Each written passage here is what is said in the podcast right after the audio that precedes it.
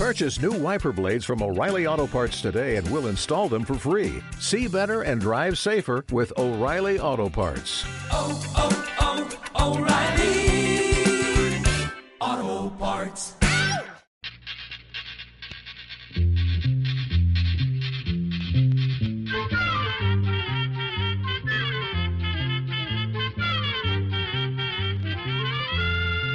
Llegó pa'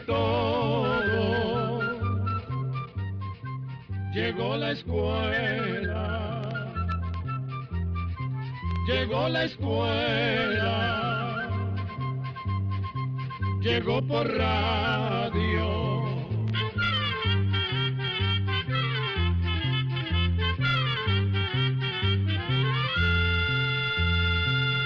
Oigamos la respuesta.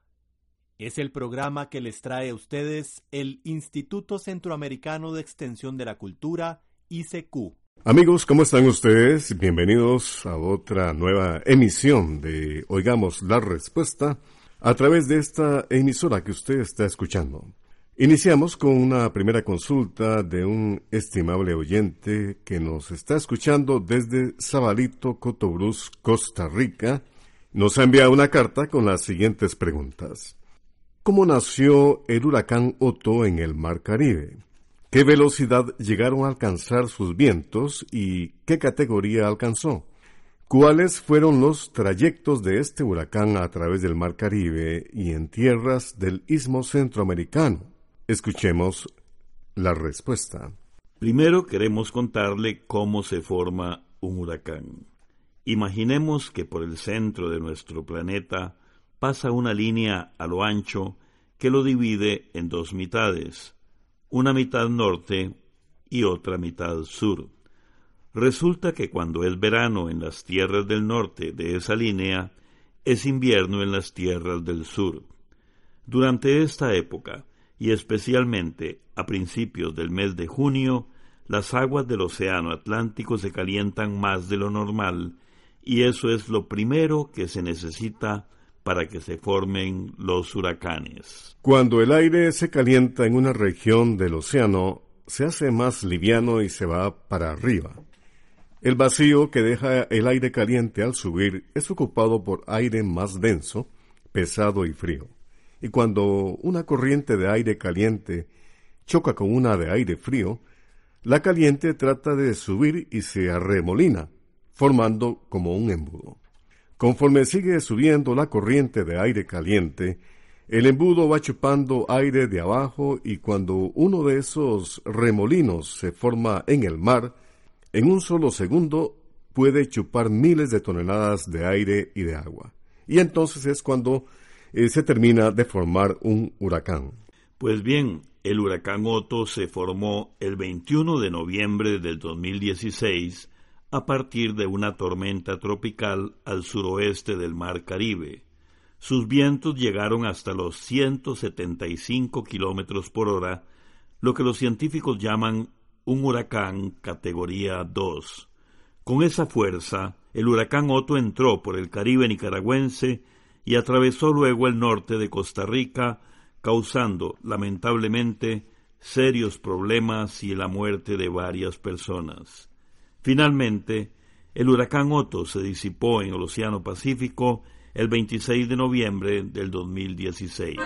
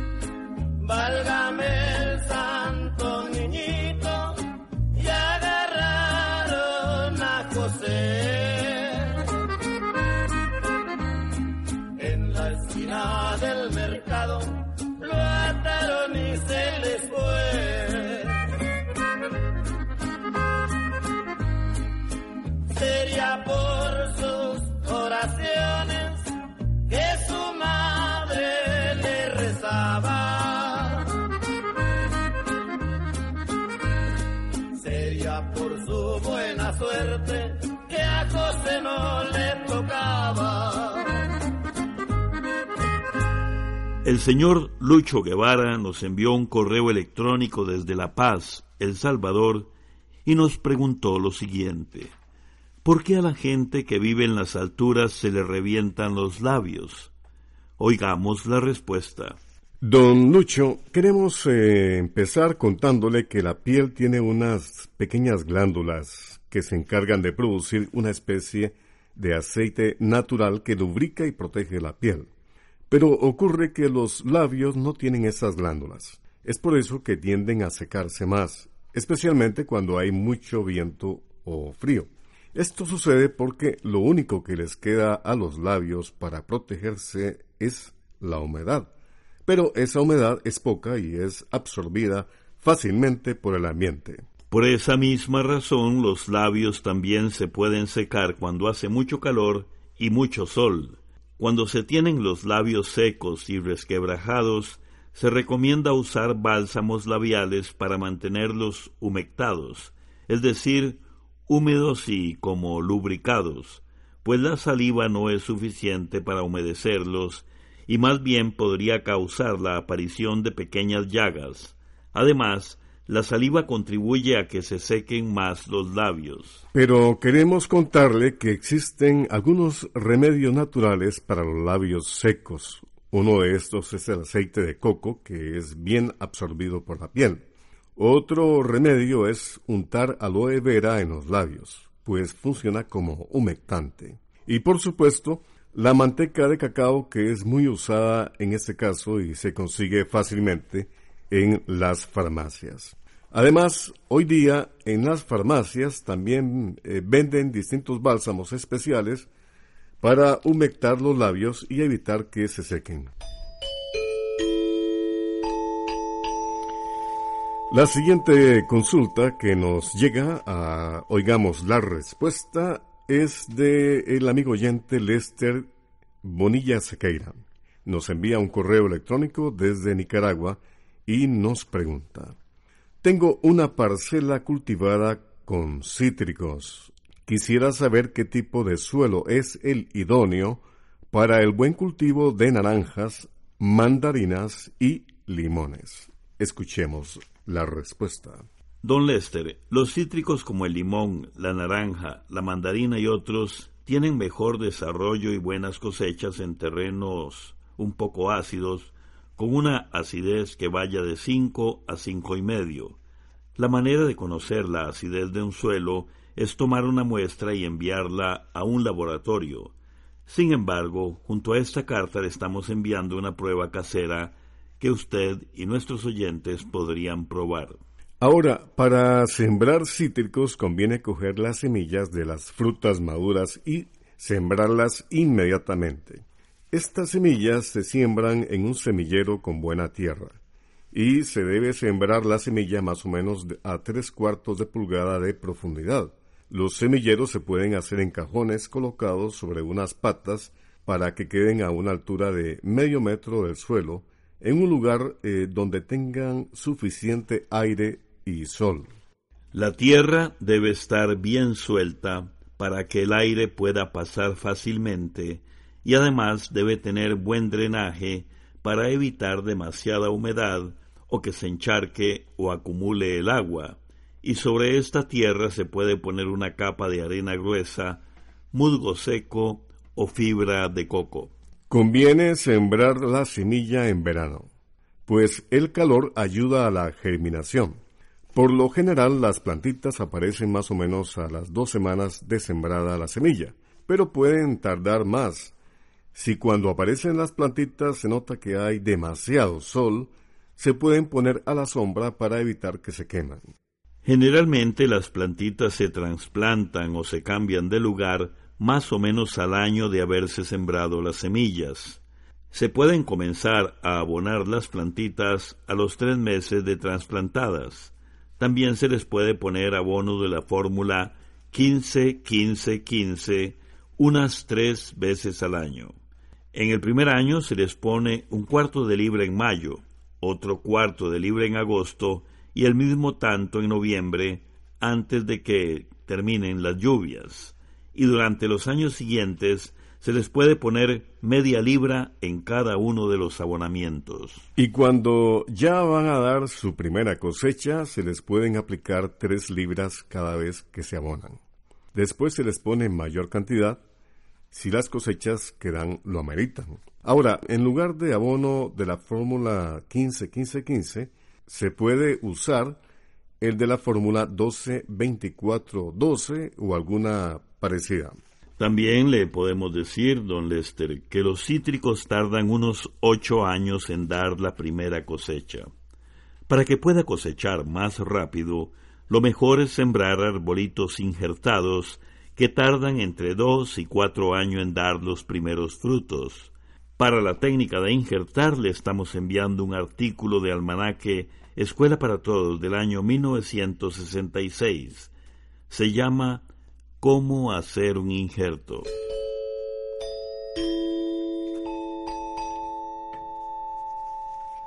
Para nosotros es un privilegio contar con su amable atención. Un estimado oyente que nos escucha desde Panamá nos envió un correo electrónico con la siguiente pregunta. ¿Por qué será que muchos niños y niñas son hiperactivos? ¿A qué se debe la hiperactividad? ¿Cuáles son las recomendaciones para evitar la hiperactividad y qué se debe hacer en estos casos? Oigamos la respuesta. Los niños y las niñas con hiperactividad están moviéndose constantemente y pueden actuar de forma impulsiva, hacer cosas sin haberlas pensado antes o bien distraerse fácilmente. Además, les cuesta poner atención, acatar órdenes y quedarse calmados y en silencio. Según algunos datos que logramos consultar, de un total de 100 niños, cerca de seis u ocho niños sufren de hiperactividad. Los científicos aún no están seguros cuál es la causa de la hiperactividad, aunque creen que podría estar relacionada con la forma en que trabaja el cerebro. Y si un niño tiene algún pariente que también es hiperactivo, ese niño tiene más probabilidades de desarrollar la hiperactividad. Ahora le contamos que si un niño o una niña tiene hiperactividad o problemas de conducta, según los síntomas que le mencionamos antes, lo recomendable sería que los padres busquen la ayuda de un psicólogo, un psiquiatra o bien un experto en educación especial. ¿Y esto por qué? se preguntarán ustedes porque en la gran mayoría de los casos estos comportamientos no tienen que ver con la enseñanza de valores o la educación, sino que se deben a causas heredadas de los parientes o a algún problema en el sistema nervioso del niño, o bien por un cambio en las hormonas del cuerpo. Con una terapia adecuada y en algunos casos con medicamentos, es posible mantener esos desequilibrios del cuerpo bajo control y que los síntomas de la hiperactividad no alteren la conducta social. Es muy importante saber esto, porque si se trata de un problema médico, los padres y maestros podrían cometer el error de usar castigos creyendo que el niño actúa así por rebeldía o mala crianza. Por su parte, el manejo de la disciplina en casos de hiperactividad es un proceso lento, pero puede tener muy buenos resultados si es ayudado por especialistas que conocen de esta condición. Además de los medicamentos, reforzar con recompensas en vez de castigar, tener paciencia y no responder con impulsividad o desesperación, y establecer horarios bien definidos para las actividades del día a día, son algunas de las recomendaciones que resultan muy efectivas.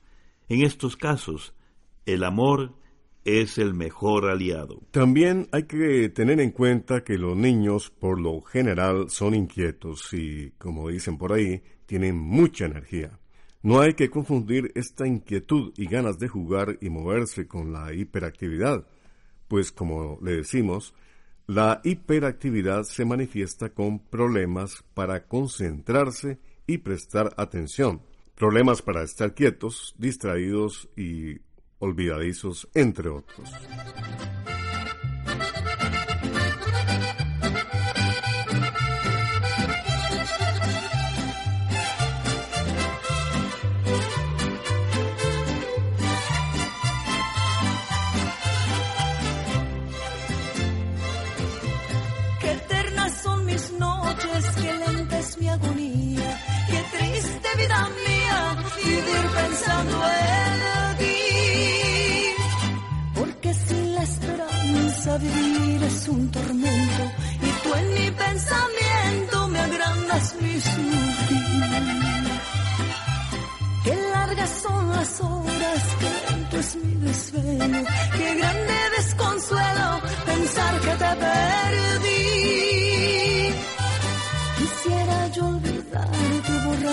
Para siempre, pero es en vano empeño que yo te olvide a ti.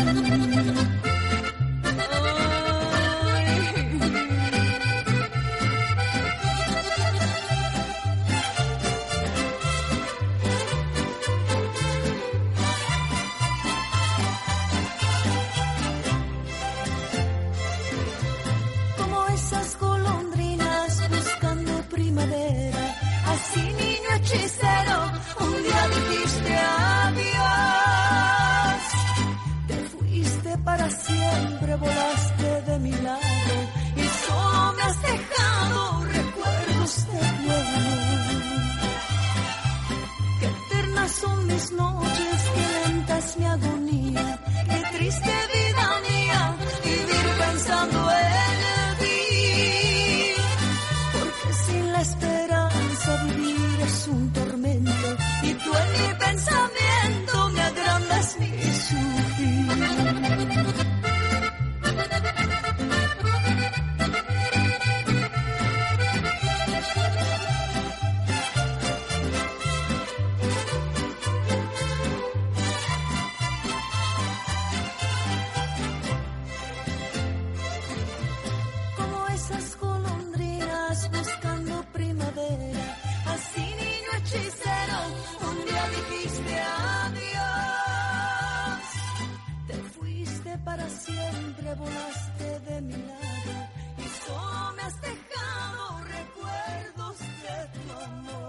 Compartimos con usted, oigamos la respuesta gracias a la cortesía de esta emisora.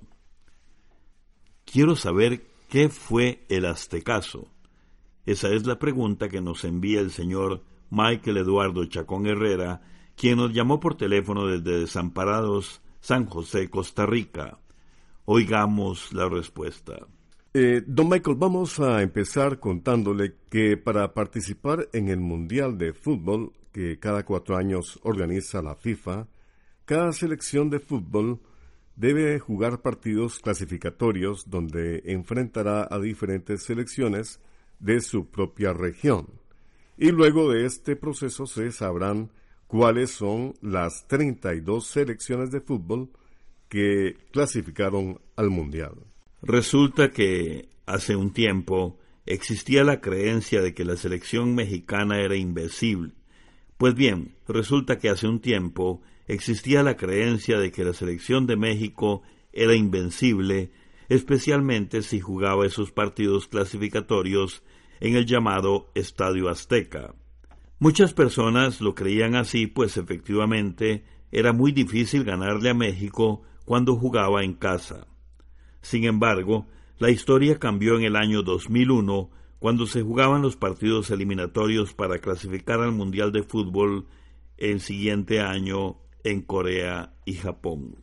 Durante ese proceso de clasificación a la selección de fútbol mexicana, no le estaba yendo muy bien, pero aún así se esperaba que se cumpliera eso de no perder nunca, de local, jugando en el Estadio Azteca.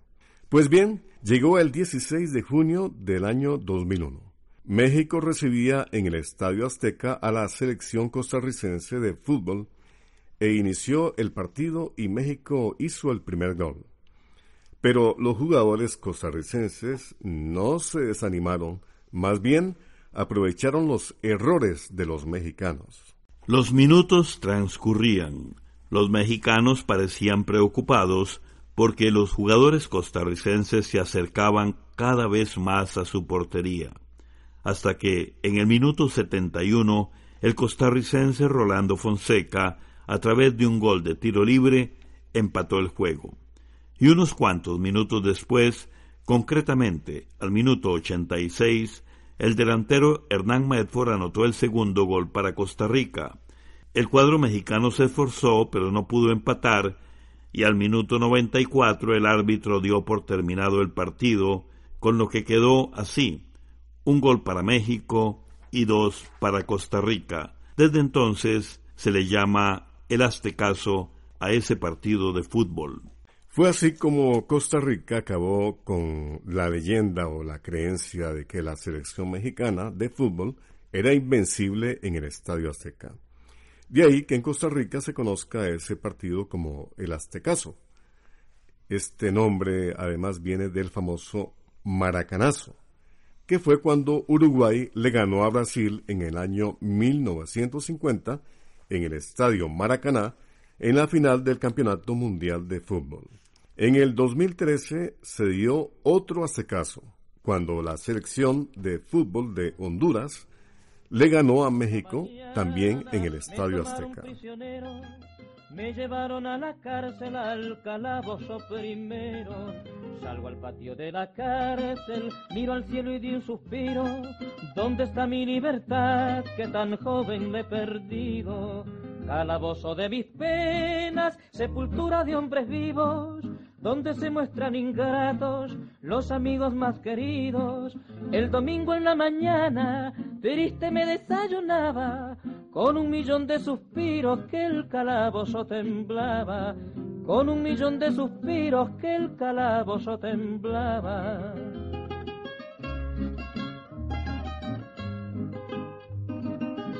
Qué triste es la vida vivir tras la reja, pobre mi madre adorada Pobre mis hijitos, mi esposa querida, ¿qué hará sin mí? Me acerqué a la dura reja para ver algún amigo. Solo vi a mi pobre madre que muy afligida estaba. Ella dueña de mis penas, pobrecita madre mía. Ella llora inconsolable por mi suerte noche y día. Ya me hicieron el jurado con todo el fuerte rigor. Cumpliré larga condena tras la reja del dolor. Oye, mujer de mi vida, no me vengas a llorar, ya que no me quitas penas, no me las vengas a dar. Ya que no me quitas penas, no me las vengas a dar.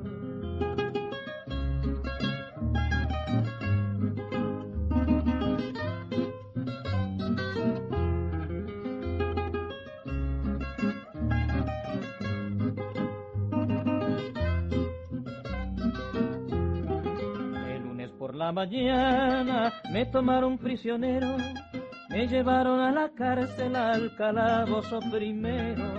Salgo al patio de la cárcel, miro al cielo y di un suspiro. ¿Dónde está mi libertad que tan joven le he perdido?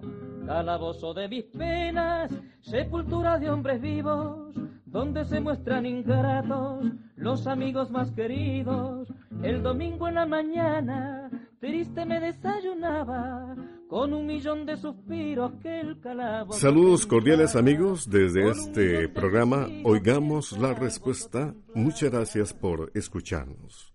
Tenemos acá otra consultita que nos llega de nuestro amigo oyente Michael Chacón Herrera.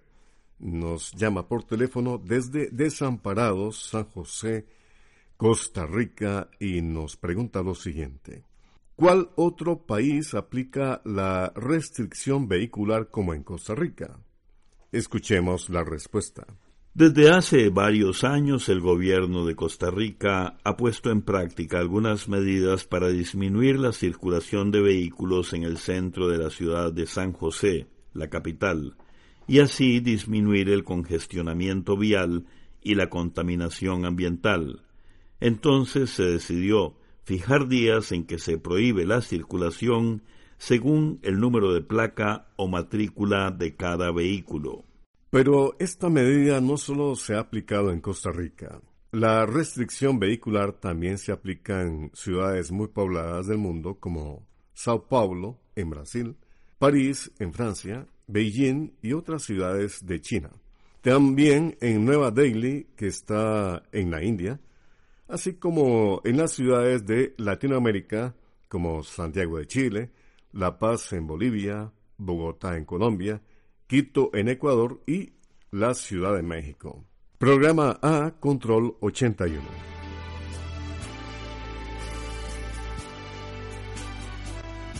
Así llegamos a un programa más de Oigamos la Respuesta. Pero le esperamos mañana, si Dios quiere, aquí por esta su emisora y a la misma hora.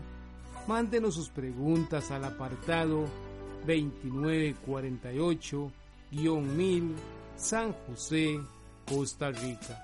También nos puede llamar a los teléfonos 22 25 52 38 o 22 25 53 38 o mándenos un fax al 22 25 22 27. También le damos el correo electrónico icq.org.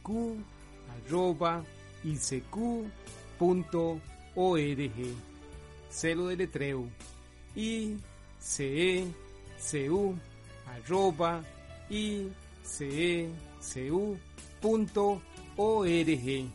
Para nosotros sus preguntas son muy importantes y estamos para servirle. También puede dirigir su pregunta a esta emisora que ellos amablemente nos la harán llegar. Muy importante, dele su nombre completo, dirección bien exacta ah, y el lugar donde escuche el programa. Recuerde que comprender lo comprensible es un derecho humano. Que Dios le bendiga.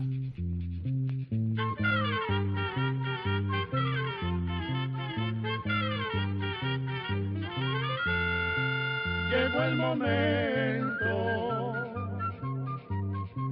de despedirnos. Se va a la escuela, se va cantando